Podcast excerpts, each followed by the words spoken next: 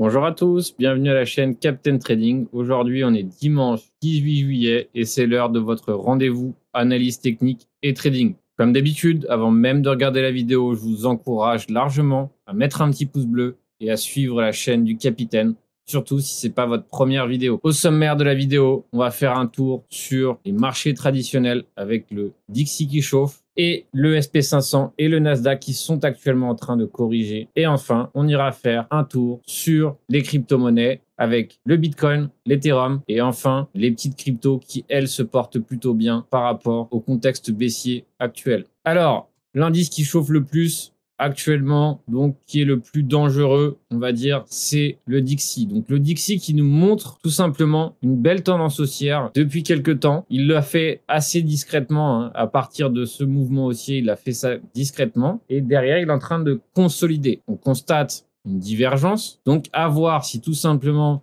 c'est juste du bruit, c'est juste pour nous faire peur et le shop ici qui est chargé à fond nous conduit finalement à une baisse. Si c'est le cas, ça serait largement plus favorable pour le marché des cryptos et les marchés des actions en général. Si vraiment ce breakout se fait à la hausse, il y a une forte probabilité pour que derrière, les cryptos en pâtissent. On va voir, on va surveiller. Ce qui est sûr, c'est que pour l'instant, euh, même malgré ce Dixie qui monte on a précédemment le marché des actions qui s'est plutôt bien porté, mais je vous rappelle que cet indice et la position cash. Donc, si l'indice monte, c'est que de plus en plus de personnes sont positionnées en risk-off et donc en cash. Donc, lorsque cet indice monte en macroéconomie, cela forcément indique qu'il y a quelque chose de pas forcément normal qui est en train de se préparer. Évidemment, grosse prudence, cet indice est à surveiller de très près. Maintenant, on a vu cet indice qu'on va surveiller. Je vous invite éventuellement à mettre une alerte ici, par exemple sur TradingView pour savoir être alerté si ça continue de hausser ou par exemple mettre une alerte ici si ce creux est franchi à la baisse. C'est le genre de choses que j'ai l'habitude de faire en tout cas pour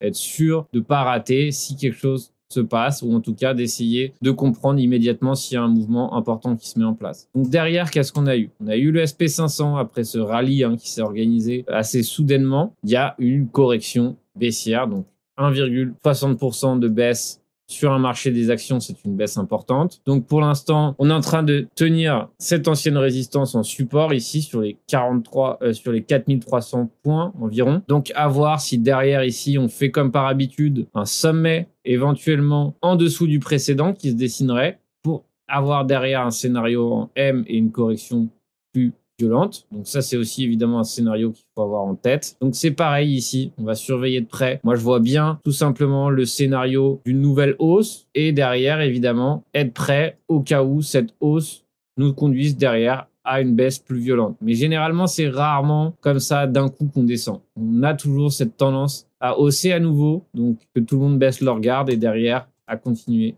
à baisser derrière. Donc ça, c'est un scénario similaire qui s'organise et qui se dessine aussi sur le Nasdaq. Donc sur le Nasdaq, on a cette grosse trendline hein, qui est en train de se mettre en place. Donc là, qui est en train de servir de support. Donc on va voir si derrière ici, l'ancienne résistance ici des 14 600 points va servir de support. Et comme vous pouvez le voir, elle est confondue ici avec l'oblique. Donc on va voir si tout simplement on a ce petit scénario qui s'organise où on vient tester le support et on remonte par la suite. Donc soit on remonte et dans ces cas-là, il ne se passe rien et on continue d'augmenter ou tout simplement on monte et derrière on organise un M. Les M sont toujours beaucoup plus vicieux. Pourquoi? Parce qu'on a l'impression que tout remonte et là dans ces cas-là tout le monde a baissé sa garde et derrière on a une correction puissante qui s'organise. Donc généralement ça se passe très souvent comme ça sur un marché. C'est-à-dire qu'on a cette, ce M qui se met en place, même parfois on va même chercher de la liquidité au-dessus. Donc comme ça, tout le monde est à nouveau euphorique et derrière, on corrige violemment. Donc ça, c'est le genre de scénario, il faut toujours se méfier de cela. Maintenant, où on en est au niveau du Bitcoin? Alors, avant de commencer au niveau du Bitcoin, j'aimerais que vous puissiez comprendre que maintenant, il y a tout un tas de théories qui sortent sur le web, sur les réseaux sociaux, sur les vidéos, etc. J'entends beaucoup de choses. Donc, tout ce que je peux vous dire, c'est que personne n'en sait absolument rien et que personne à l'heure actuelle ne sait ce qui va se passer. Donc toutes les euh, indications, tous les indicateurs, tous les scénarios qu'on dessine à l'aide de peu importe l'indicateur de trendline, etc. Peu importe, personne ne sait ce qui va se passer. On a ce support actuellement des 31K. Pour l'instant, on sert très bien de support et derrière, on a ce deuxième support ici des 29K. Pour l'instant, n'a pas été franchi à la baisse. Sans faire de théorie euh, complexe et sans, euh, on va dire, sortir n'importe quel indicateur, c'est sûr que ici, les 25K sont forcément un support important. Pourquoi? Tout simplement pour la bonne raison que ici, c'était une résistance, une petite résistance, un pas énorme comparé au reste du bull run. Petite zone de congestion qui s'est organisée ici. Et derrière, deuxième zone de congestion ici à 29K. D'accord? Donc ça, c'est les prochains supports les plus immédiats derrière les 29K. Donc ça, on les en tête et il faut comprendre que ça serait pas étonnant que même si c'est pas tout de suite, on finisse à un moment donné par les toucher. Tout simplement parce que c'est comme ça qu'est fait le marché et que, en tout cas, pour l'instant, la configuration que nous offre euh, le Bitcoin tente à, à, vouloir nous indiquer qu'on va y aller. Malheureusement, je sais que le marché ne prévient pas. Donc, c'est-à-dire que pour l'instant, la baisse est tellement évidente en regardant sur ce en regardant ce graphique que je me méfierais tout simplement d'avoir une baisse immédiate. C'est d'ailleurs ce qui s'est passé vendredi. Tout le monde était short vendredi alors qu'on était en train de faire une correction doucement. Les corrections n'ont pas l'habitude d'être douces. D'habitude, une correction, c'est puissant. Donc là, on perdait petit à petit, petit à petit. Et derrière, on a eu un short squeeze qui s'est mis en place. Et ce short squeeze a eu lieu en dessous de ce creux ici. Donc 32 000, c'est le creux ici qui est en train d'être réintégré. Donc pour l'instant, c'est un fake out daily. Donc derrière, pour ma part, je vois bien tout simplement une correction haussière s'organiser au sein de ce mouvement baissier. Un autre scénario aussi qui me plairait bien et je pense que permettrait aussi à nouveau d'avoir un short squeeze, c'est d'avoir une petite correction ici qui vienne à nouveau brancher les shorts, chercher de la liquidité ici sous les 31K et derrière faire un short squeeze pour éventuellement aller chercher les 34K etc. Donc plutôt que de me faire des théories sur ce qui va se passer et de chercher des mouvements énormes, je me concentre uniquement sur les zones d'intérêt, les zones d'action et j'essaye d'attraper des mouvements et de prendre des profits sur les mouvements qui sont devant moi plutôt que de faire des projections. Donc pour l'instant, ça m'a parfaitement bien réussi. Ça a parfaitement bien réussi à la communauté pro et à la newsletter pro qui, eux, ont des plans chaque semaine où on profite pas euh, de la lune, on profite tout simplement des mouvements les plus immédiats plutôt que d'aller chercher tout de suite les 41K, les 25K, etc. Profitons de ce qui est devant nous. Donc pour l'instant, on est sur un support. Pour ma part, je ne shorte pas les supports. Je préfère tout simplement acheter un support, avoir une invalidation et derrière, tout simplement, ne pas me retrouver dans des euh, situations embarrassantes où derrière j'ai pas de stop loss, etc. Donc encore une fois, je vous ai fait un tuto complet sur les put options. Donc le premier tuto FR qui existe dans l'ensemble de YouTube sur les put options. Profitez-en, c'est l'été, instruisez-vous, euh, prenez du temps à essayer de comprendre et si vous comprenez pas, je vous rappelle qu'il y a le Discord public qui est ouvert à tout le monde, euh, où certains parlent d'options, peuvent vous aider aussi. Donc, c'est important d'apprendre en groupe avec la communauté. Pareil, de la même façon que derrière, aussi dans le Discord Pro et dans la newsletter Pro, j'offre aussi la possibilité de poser des questions tout simplement euh, pour que vous puissiez continuer d'apprendre. D'accord? Le plus important, c'est d'apprendre, apprendre et ne jamais se reposer sur ses lauriers et toujours en apprendre plus. Donc, encore une fois, mon scénario favori actuellement serait éventuellement un fake out et une réintégration ici et aller chercher les 35K. Éventuellement, une fois arrivé à 35K, bah, à nouveau shorter peut-être si j'ai un signal de short ou tout simplement vérifier ici si on n'ira pas chercher plus loin. Donc on est dans un contexte incertain, ce qui fait que possible qu'on vienne casser ce support, mais généralement, encore une fois, c'est rare qu'on casse un support lorsqu'on est déjà sur le support. On a pour habitude d'aller chercher des anciens sommets et derrière de corriger violemment plutôt que voilà consolider sur le support et lâcher le support. Tout peut arriver, c'est pour ça qu'il faut être prudent et euh, il faut être prêt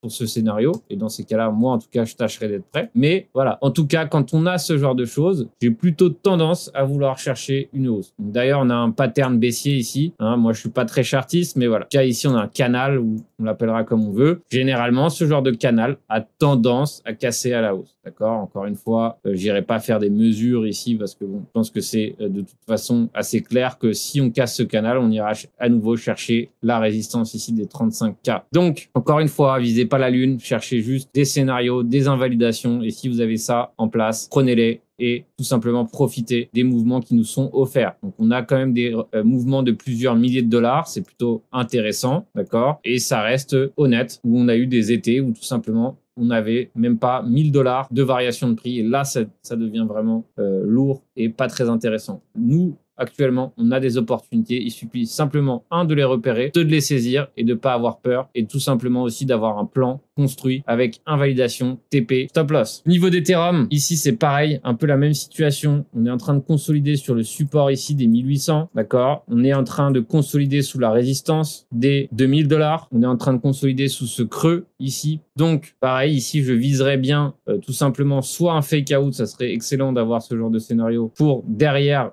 Ensuite, viser peut-être ici cette résistance des 2200 ou enfin le haut ici à 2400. Encore une fois, ça c'est mon range de la semaine dernière, d'accord? Ici de 1700 à 2400. Donc les probabilités pour qu'on reste à l'intérieur de ce range sont plus élevées que les probabilités qu'on sorte de ce range, bien que on sortira certainement de ce range. Mais en tout cas, si je trade, lorsque je trade ma stratégie de range, c'est tout simplement en tradant les niveaux qui sont à l'intérieur de cette ici que je viens de définir, d'accord? Plutôt que d'aller chercher ici qu'on sorte euh, au-delà des 2400 et euh, plutôt que d'aller chercher ici qu'on sorte au-delà des 1700. Je préfère tout simplement avoir des scénarios sur les zones de réactivité. 1840 est une zone de réactivité. Ici, si on franchit les 2240, c'est une zone de réactivité. Ici, c'est une ancienne zone aussi de réactivité, les 2170, etc. Donc, trader à l'intérieur de cette zone ici, et vous verrez que ça sera beaucoup plus intéressant, beaucoup plus profitable que d'aller chercher la Lune. Et très souvent, ce qui se passe actuellement sur le marché, c'est que les investisseurs cherchent la Lune. Et non, ça fait plus de trois mois deux mois qu'on est à l'intérieur d'un range et on n'en sort pas. On finira par en sortir, certainement. Ça arrivera de façon assez surprenante, mais pour l'instant, tant qu'on est dedans, on est dedans. Lorsqu'on sortira, on sortira, on avisera. Pour ma part, je serai de la même façon que je suis plus enclin à chercher un achat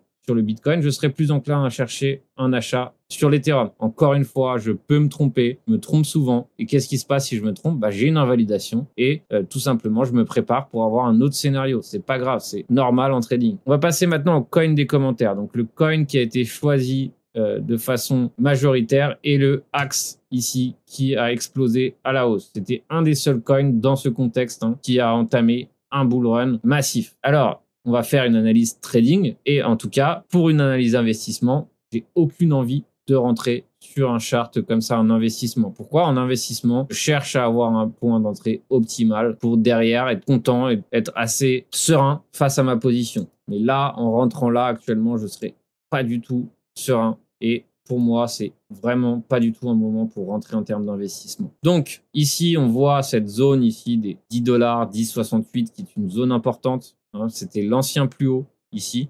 On a réussi à franchir hein, tout simplement la hausse. Donc forcément, c'est une zone qui va être à servir. Derrière, on a cette zone ici des 5 dollars, on va dire un peu 5 dollars 4,90 qui est la zone qui a servi de résistance avant cette explosion haussière. Donc là, si vraiment on retourne sur cette zone, ça sera pour moi un point d'entrée investissement intéressant. Au-delà, ça m'intéresse pas vraiment et euh, je pense que même si les fondamentaux sont là, même si le projet est bien, euh, ce qui compte c'est le prix et le graphique. D'accord? Pour ma part, ça c'est un graphique qui explose à la hausse et généralement, on peut tout à, tout à fait euh, tenter une entrée investissement, par exemple sur les 0,5 de Fibonacci ou sur les 61,8 par exemple, ou encore une fois ici sur le niveau ici les 10 dollars, on peut tenter. Euh, pour ma part, je ne sais pas si c'est vraiment l'achat que je ferai là-dessus. En tout cas, ce qui est sûr, c'est que on peut tout simplement chercher un achat swing éventuellement sur les 15 ou si on a de la chance et que ça va un peu plus loin sous les 12 dollars. Dans ces cas-là, ça nous amènerait à faire un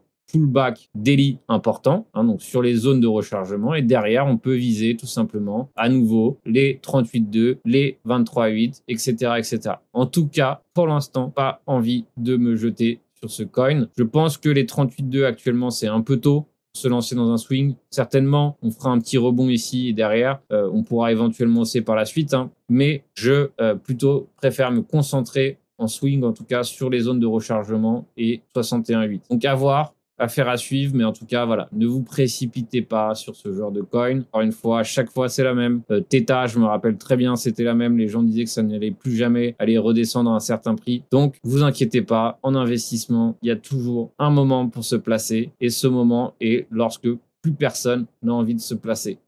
C'est quand plus personne ne regarde le graphique que les opportunités naissent. Absolument pas l'inverse. Voilà pour le axe hein, que vous m'avez demandé. Donc aussi, je suis assez fier des trades qui sont pris avec la communauté pro et la newsletter pro parce qu'on a des taux de réussite largement élevé et tout simplement parce qu'on se focalise sur des swings, des petits swings, des petites variations de prix et derrière on vise pas la lune. Pourquoi? Parce que derrière, vu que la structure globale est baissière, il se passe que on finit par baisser à nouveau. Donc au lieu d'aller chercher la lune, on profite des petits mouvements qui nous sont offerts. Donc par exemple, Tomo nous a offert ce petit mouvement. Donc ça c'est un trade qu'on est en train de prendre depuis longtemps dans la communauté. Et encore une fois, donc maintenant il commence à nous montrer des signes de faiblesse. Donc j'irai pas me jeter dessus. Mais en tout cas, plutôt que d'aller chercher la lune, profitons des variations qui nous sont offertes et derrière, tout simplement, obtenir des petits gains à droite à gauche pour pouvoir capitaliser plus tard et avoir un maximum de cash lorsque, un,